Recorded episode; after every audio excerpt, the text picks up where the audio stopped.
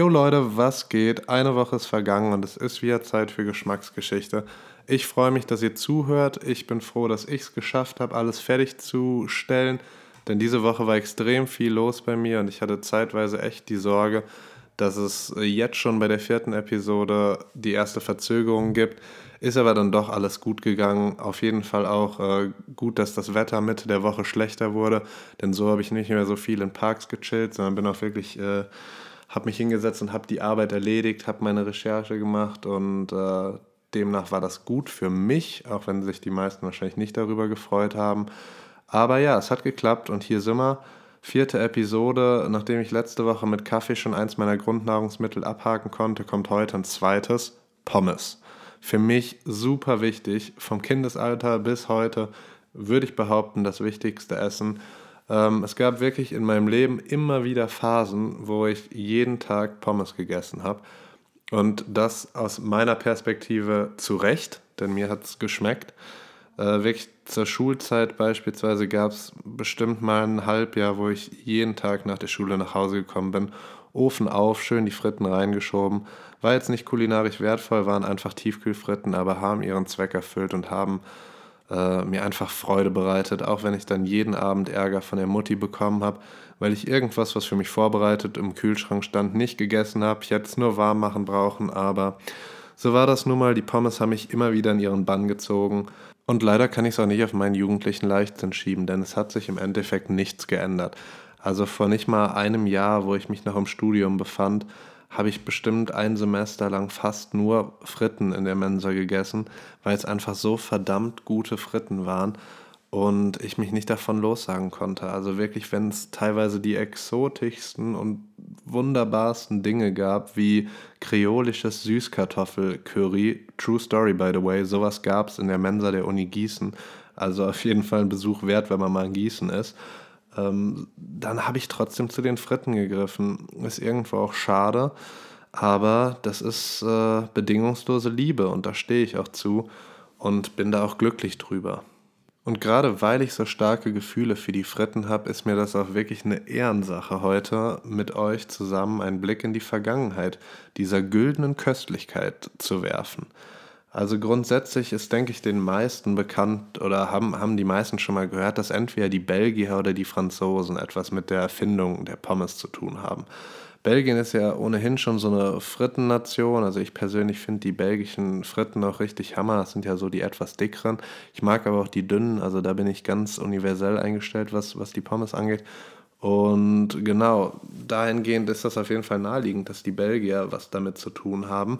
Aber es gibt nun mal auch Punkte, die für, für die Franzosen sprechen, denn schließlich ist der Name Pommes, wenn man ihn in seiner Gänze ausspricht, kommt aus dem Französischen. Das ist nämlich Pomme de terre frite, wenn ich es richtig ausgesprochen habe. Ihr wisst, dass das für mich eine schwierige Nummer ist mit dem Französischen.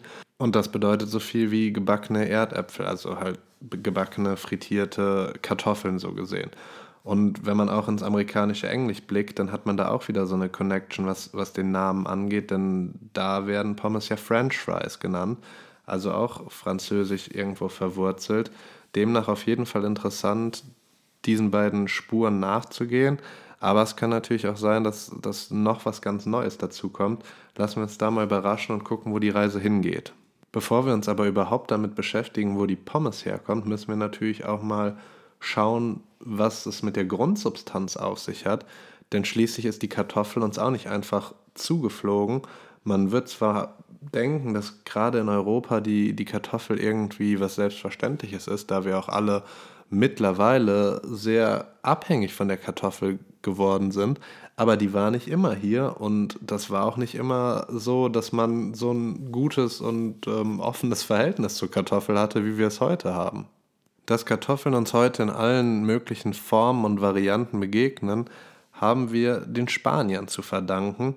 Die hatten da nämlich ihre Finger im Spiel. Der Conquistador Jiménez de Quesada ist nämlich mit seiner Streitmacht 1537 in Kolumbien auf die Kartoffel gestoßen und hat dort auch gelernt, dass das quasi was zu essen ist. Also die Kolumbier haben zu der Zeit Kartoffeln bereits kultiviert und gegessen.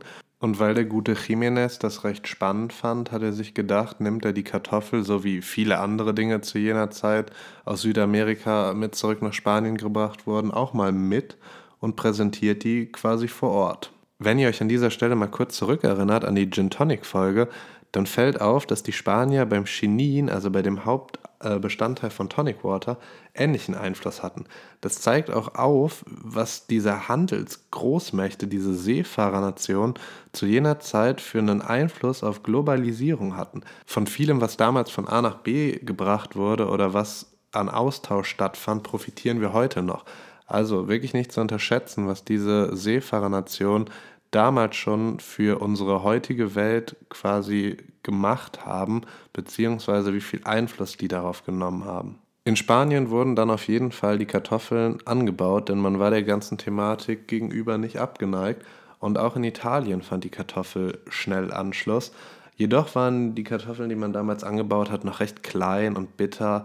Das änderte sich über die Zeit, da auch mehr Anbaugebiete in Europa hinzukamen, aber die Anfänge waren auf jeden Fall beschwerlich.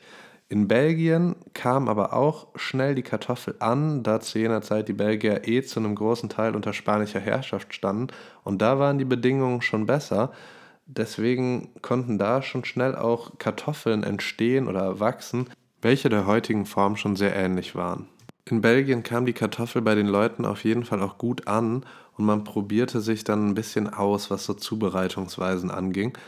Und eine Zubereitungsweise, da liegt uns ein Dokument aus dem Jahr 1781 vor, die ist für uns in der heutigen Episode ganz besonders interessant. Und ich kann ja mal eben vorlesen, was in dem Dokument steht. Da heißt es nämlich, die Einwohner von Namur, Hui und Dinant haben die Gewohnheit, in der Maas zu fischen, diesen Fang dann zu frittieren, um ihren Speisezettel zu erweitern.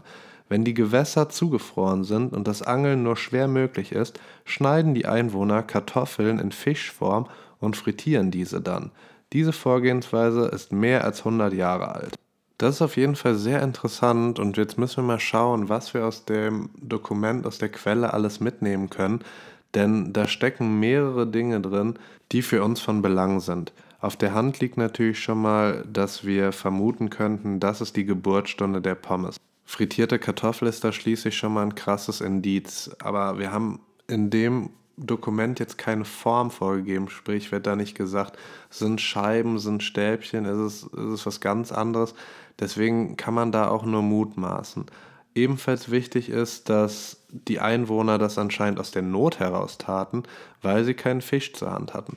Das heißt, dass die Kartoffel oder auch die, die Pommes jetzt nicht sowas war, was man genommen hat, wenn man da extrem Lust drauf hatte oder weil man schon den Mehrwert als, weiß ich nicht, Beilage oder ähnliches erkannt hat, sondern weil es wirklich in der Not war, weil Fisch nicht vorhanden war und man irgendwas essen musste. Des Weiteren ist der zeitliche Aspekt für uns noch interessant, denn in der Quelle heißt es, dass die Vorgehensweise schon mehr als 100 Jahre alt ist.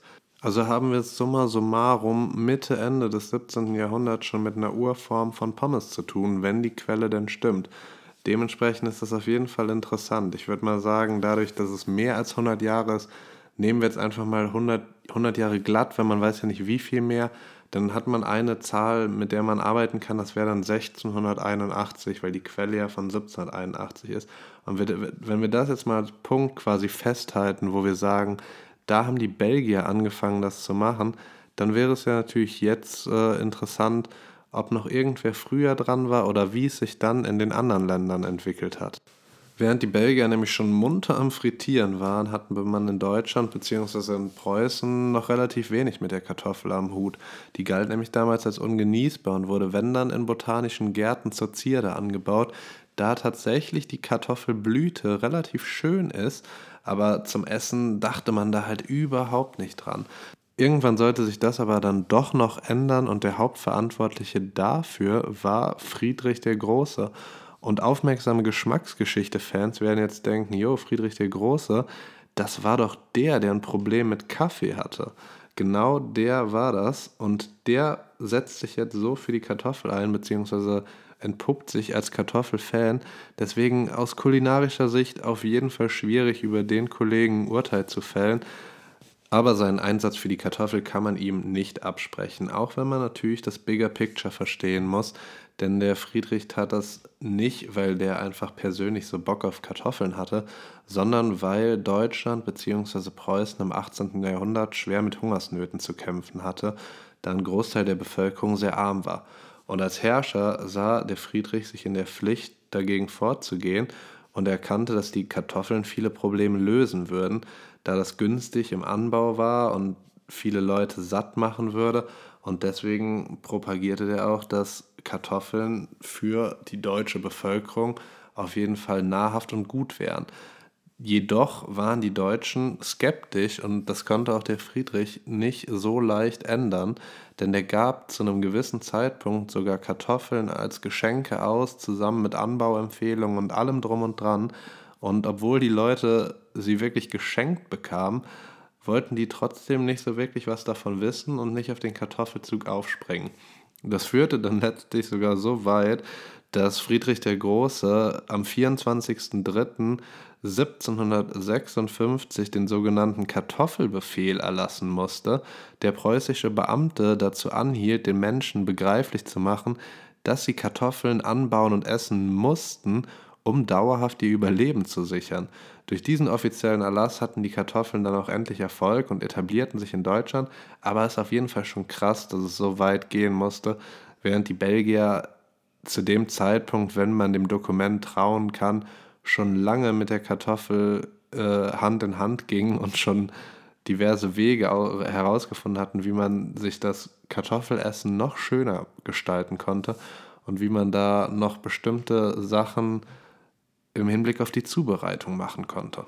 Aber was war jetzt eigentlich mit Frankreich? Dahingehend hatten wir jetzt noch gar nichts gehört und das kommt auch nicht von ungefähr, denn tatsächlich hatten die Franzosen lange eine ähnliche Haltung zu Kartoffeln wie wir Deutschen, vielleicht sogar noch krasser, denn in Frankreich ging man sogar davon aus, dass Kartoffeln nicht nur ungenießbar seien, sondern dass die auch krank machen würden.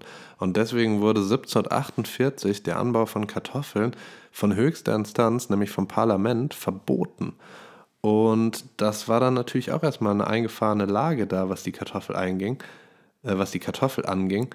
Aber ähnlich wie Friedrich den Großen hatten auch die Franzosen eine Art Botschafter der Kartoffel, kann man denke ich sagen, und zwar den Herrn Antoine Augustin Parmentier. Und jener war Botaniker und Arzt in der französischen Armee und nahm deswegen am, siebenjähr am Siebenjährigen Krieg teil, welcher von 1756 bis 1763 stattfand. Bei dem Krieg nahmen im Endeffekt alle europäischen Großmächte dieser Zeit teil. Preußen und Großbritannien auf der einen Seite kämpften gegen Österreich, Frankreich, Russland und das Heilige Römische Reich. Und genau im Rahmen dieses Krieges, ich will jetzt gar nicht zu weit ausholen, was den Krieg angeht, denn das ist dann auch nochmal eine richtig dicke Geschichte. Auf jeden Fall wurde im Rahmen dieses Krieges der Parmentier von den Preußen gefangen genommen und hatte sich dann dort quasi im Gefängnis zurechtzufinden. Und da das kurz nach dem Kartoffelerlass vom Friedrich war, konnte sich der Parmentier darüber freuen, hauptsächlich mit Kartoffeln versorgt zu werden, was natürlich für einen Franzosen im ersten Moment eher schlecht war, durch die Einstellung, die er von zu Hause mitgebracht hatte. Aber dadurch, dass er dann langfristig damit versorgt wurde und quasi jeden Tag die essen und sogar selber kultivieren durfte, äh, änderte sich seine Haltung und er merkte, dass das, was die Franzosen über Kartoffeln propagieren, oder propagiert hatten, dass es einfach falsch war und dass Kartoffeln sowohl genießbar waren als auch nachhaltig satt machten. Zu jeder Zeit waren das schon zwei krasse Benefits, denn im Grunde genommen ging es in keinem Land der allgemeinen Bevölkerung richtig gut, weswegen man immer auf der Suche war nach alternativen Nahrungsmitteln und Dingen, die vielleicht kostengünstig im Anbau waren, aber trotzdem gut schmeckten und die Leute vor allem satt machten. Als der Parmentier dann irgendwann aus der Kriegsgefangenschaft entlassen wurde und zurück nach Frankreich kehrte, rührte er deshalb ganz schön kräftig die Werbetrommel für die Kartoffel Und 1772 wurde sie dann durch sein Bestreben auch tatsächlich als Nahrungsmittel anerkannt. Jedoch, jedoch war dies noch nicht gleichbedeutend damit, dass sie auch wirklich gegessen wurde. Denn die Leute blieben skeptisch. Man kennt das Sprichwort, was der Bauer nicht kennt, frisst er nicht. Und das war auf jeden Fall Realität damals. Es brauchte schon deutlich mehr, um die Leute davon zu überzeugen, dass etwas, was immer gesagt wurde, dass es ungenießbar ist und dass es sogar krank macht, dass es auf einmal geht. Und um die Popularität der Kartoffel zu steigern, veranstaltete der Parmentier deswegen Abendmäler, zu denen der berühmte Gäste einlud und bei denen servierte der dann meist Kartoffeln.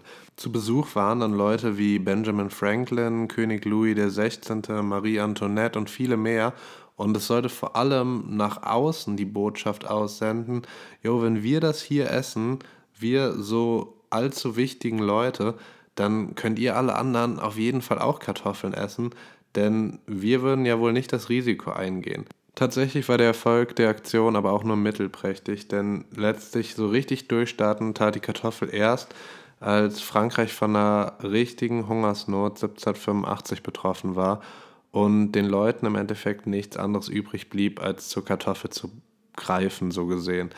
Dann war das Eis jedoch gebrochen und die Franzosen fingen an, in allen möglichen Varianten und Formen Kartoffeln zu essen, sodass sie auch relativ schnell dazu kamen, die Kartoffeln zu frittieren und auch äh, in der bereits richtigen Form zu frittieren, nämlich in der Stäbchenform.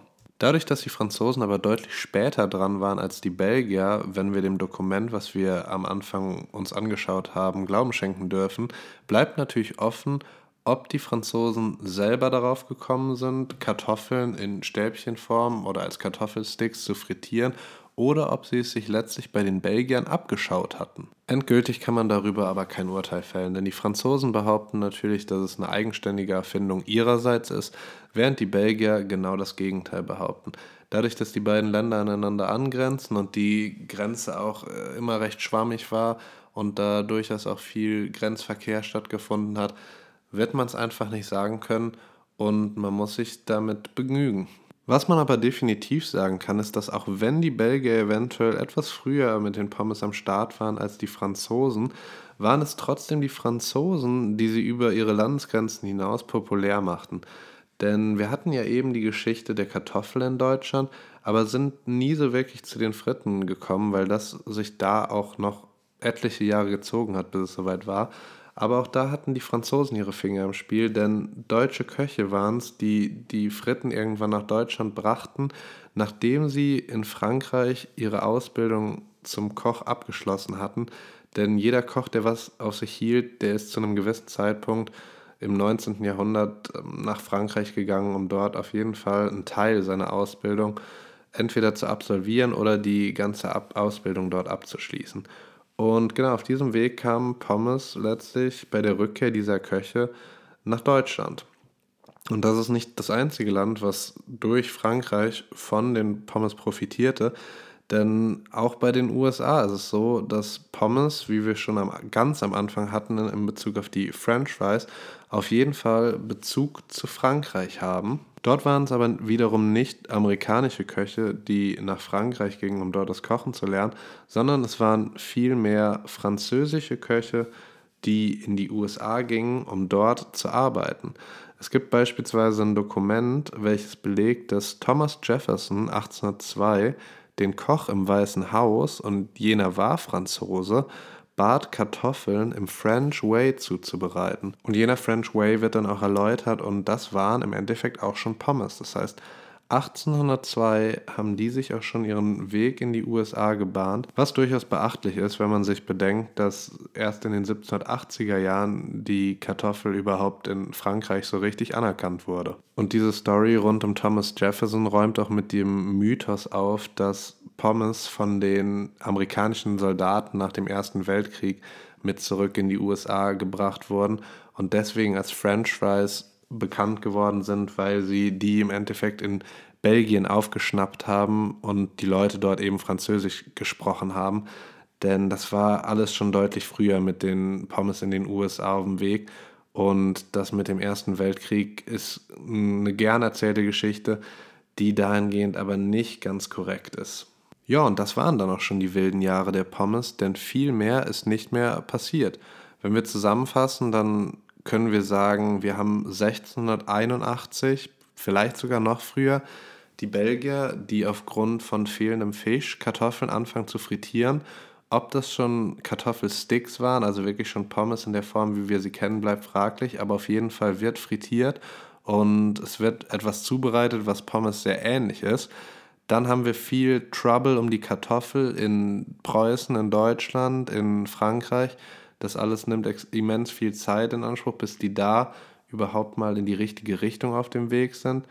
1785 haben wir dann die Franzosen, die die Kartoffel quasi zur selben Zeit für sich entdecken, wie sie auch dann auf die Idee mit den Pommes kommen. Also alles sehr nah beieinander. Und dann haben wir 1802 schon die Amerikaner. Wir Deutschen sind dann erst im Laufe des 19. Jahrhunderts am Start, also in der ganzen Story tatsächlich mal relativ spät, wobei wir in den letzten Folgen ja bei allem immer recht früh waren. Aber das muss man sich halt dann auch mal ehrlicherweise eingestehen. Ist dann nun mal so, ne? Man kann auch nicht perfekt sein. Und genau, ein ganz schöner Wirrwarr dieses Mal, kann man definitiv sagen. Und das, was hängen bleibt, beziehungsweise was vor allem heraussticht, ist, dass die Menschen echt skeptisch gegenüber der Kartoffel war, was ich nicht so ganz nachvollziehen kann, aber irgendwas wird die dazu wohl bewogen haben. Man kann es nicht sagen. Viele werden sich bestimmt auch in den Arsch gebissen haben und gesagt haben, scheiße, hätten wir das mal früher erkannt, aber konnte man dann auch nicht mal ändern. Ne? In dem Zusammenhang habe ich sogar noch einen recht interessanten Fakt, bevor ich dann zum Rezept komme. Denn diese Skepsis gegenüber der Kartoffel, die hat auch in Irland und in Schottland stattgefunden. Und man hat die da sogar noch schlechter in Empfang genommen als in Deutschland und in Frankreich. Denn dort hatte das auch was mit der Kirche zu tun. Da die Kartoffel nämlich nirgendwo in der Bibel aufgetaucht ist, weigerten sich die Protestanten, sie zu essen und wollten die auch eigentlich gar nicht im Land haben. Bei den Katholiken war das dann aber ein bisschen anders. Die machten sich nämlich ähnlich einfach wie beim Kaffee, den die ja auch schon kurzerhand zum wahrlich christlichen Getränk erklärt hatten, und beträufelten die Kartoffeln vor der Aussaat bzw. vor der Pflanzung schlichtweg mit ein bisschen Weihwasser und damit war es dann völlig in Ordnung, sie zu kultivieren und zu essen. Und man konnte auf jeden Fall guten Gewissens als Christ mit Kartoffeln in Verbindung stehen. Jo, und jetzt geht's ans Rezept, welches ich schon dutzende Male zubereitet habe, weshalb das heute für mich eine Art Heimspiel ist. Und genau, ich freue mich, das mit euch teilen zu können, da es mir selber immer sehr gut schmeckt. Da nicht jeder von euch zu Hause eine Fritteuse hat und das auch immer durchaus eine Sauerei werden kann, will ich euch heute erklären, wie man richtig leckere Pommes zu Hause selber im Ofen machen kann. Und damit es nicht ganz so stumpf wird, machen wir eine Variante, die ich selber sehr gerne mache und oft mache, und zwar Rosmarin-Pommes. Passend dazu werde ich noch erklären, wie man einen guten Knoblauch-Kräuterdip machen kann, der ganz gut dazu schmeckt. Da habe ich jetzt zwar keine Geschichte zu erzählt, aber ihr sollt ja auch nicht nur mit Fritten dastehen. Deswegen macht das schon Sinn, dass ich auch eine, eine Soße mit dabei liefere. Aber erstmal widmen wir uns jetzt den Pommes. Klar ist natürlich, dass ihr Kartoffeln braucht. Da auf jeden Fall festkochende Kartoffeln nehmen. Am besten guckt ihr, dass ihr relativ große bekommt, denn das definiert natürlich, wie lang eure Fritten am Ende werden. Und genau, da könnt ihr auch in jedem mittlerweile, äh, da könnt ihr auch in jedem Supermarkt mittlerweile welche aus eurer Region kaufen. Ähm, ist immer ganz schön, da auch äh, unterstützend zu wirken und tut auch keinem weh, denke ich mal. Und ansonsten braucht ihr gar nicht viel. Ein bisschen Meersalz braucht ihr, getrockneten Rosmarin und Olivenöl. Also vielleicht habt ihr sogar alles zu Hause, ohne einkaufen gehen zu müssen. Ist natürlich super praktisch. Aber selbst wenn, ist ja alles überschaubar. Wenn ihr den Dip auch noch dazu machen wollt, dann braucht ihr da noch ein paar Sachen, aber auch alles im Rahmen. Nämlich 150 Gramm Creme Fraiche, 100 Milliliter Naturjoghurt, zwei Knoblauchzehen, bisschen frische Petersilie und ein bisschen Zitronensaft. Salz und Pfeffer am Ende zum Abschmecken, aber ich denke mal, das ist bei jedem im Haushalt gesetzt. Und genau bei den Pommes habe ich ähm, absichtlich keine Maßangaben vorgegeben, denn das ist auch alles so ein bisschen Geschmackssache. Deswegen sage ich auch, nehmt von den Kartoffeln, wenn es jetzt an die Zubereitung geht, nehmt davon so viele, wie ihr hungrig seid. Da will ich nichts vorschreiben und vor allem will ich auch nicht preisgeben, was für extreme Mengen ich mir immer zubereite. Deswegen macht das ganz nah nach eurer Idee. Ihr könnt ja abschätzen, wie viele Kartoffeln ihr so essen würdet und anhand dessen eure Kartoffelanzahl für die Pommes auch festmachen. Auf jeden Fall schält ihr die Kartoffeln dann erstmal und schneidet sie in 1 cm breite Streifen. Das ist alles ein bisschen variabel, also ihr müsst da nicht mit einem Lineal oder mit einem Geodreieck arbeiten, aber auf jeden Fall 1 cm ein Richtwert. Ich denke mal, das kann sich jeder vorstellen. Und dann wird das auch gut. Die Länge ist optional, beziehungsweise ist ja auch vorgegeben durch eure Kartoffeln, da kann ich euch jetzt nichts sagen. Wenn ihr alle Kartoffeln geschnitten habt, geschält habt, dann packt ihr die in eine große Schüssel, also im Endeffekt schon die Sticks und in der Schüssel sollte auf jeden Fall auch etwas Platz sein, denn da muss noch Wasser rein. Es geht nämlich darum, die Stärke von den Fritten abzuwaschen. Entweder könnt ihr das so machen, dass ihr die Schüssel einfach dann mit Wasser füllt und die Pommes eine halbe Stunde drin liegen lasst. Dann löst sich die Stärke auch raus und ihr könnt das dann am Ende einfach abgießen bzw. durch ein Sieb schütten. Ihr könnt es aber auch so machen, wenn ihr zum Beispiel an eurem Waschbecken eine Brause habt, wo wirklich starker wie sagt man, ein, ein starker Braus rauskommt. Auf jeden Fall, dann könnt ihr da auf die Pommes im Endeffekt das gebrauste Wasser schießen und dann noch mit euren Händen äh, die Stärke ein bisschen mit abwaschen. Da muss man ein bisschen mehr dann bei machen, aber dafür geht das dann auch etwas schneller. Macht das, wie ihr lustig seid. Wenn ihr damit fertig seid, müsst ihr die Fritten auf jeden Fall abtrocknen. Dafür empfiehlt sich ein großes und frisches, vor allem frisches, also nichts äh, nichts schon vorher gebrauchtes Trockentuch zu nehmen. Und da schüttet ihr die Pommes dann rein und trocknet die so weit ab, dass die, die müssen natürlich nicht staubtrocken sein, aber die sollten halt auch nicht mehr triefend nass sein. Ich denke, da findet man einen guten Mittelweg. Nehmt einfach das Tuch und trocknet so ein bisschen ab, bis ihr denkt, vom Gefühl her, das passt. Sobald ihr damit durch seid, könnt ihr die Pommes dann wieder in die Schüssel packen, die ihr in der Zwischenzeit auch trocken gemacht habt und dann kommen auf die Pommes, kommt ein bisschen Olivenöl drauf. Die benetzt ihr damit. Keine Unmengen, aber halt schon so, dass alle etwas abkriegen. Und dann müsst ihr da auch schön mit den Händen mal durch, damit ihr das alles auch verteilt. Denn wirklich auf allen Fritten muss Olivenöl sein, damit die äh, in ihrer Gänze richtig gut werden. Ist das dann geschehen, so könnt ihr Salz und Rosmarin auf die Pommes geben. Wenn der Rosmarin bei euch noch ganz ist, also im Endeffekt diese Zweige, dann solltet ihr dann nochmal äh, mit dem Messer dran und den ein bisschen klein machen, weil sonst ist das einfach zu krass. Sonst kann er sich ja nicht so schön auf die, auf die Pommes verteilen. Auf jeden Fall dann Salz, Rosmarin drauf verstreuen, auch wieder nach eigenem Geschmack und das dann auch nochmal mit den Händen durchkneten, sodass überall was dran kommt. Und das war es dann auch schon. Also wirklich sehr simpel. Dann müssen die äh, Pommes nur noch in den Backofen. Den habt ihr bei 200 Grad auf Umluft oder Ober- und Unterhitze, das ist im Endeffekt egal, beides 200 Grad, äh, vorgeheizt und dann kommen die da rein auf mittlere Schiene für circa 30 Minuten.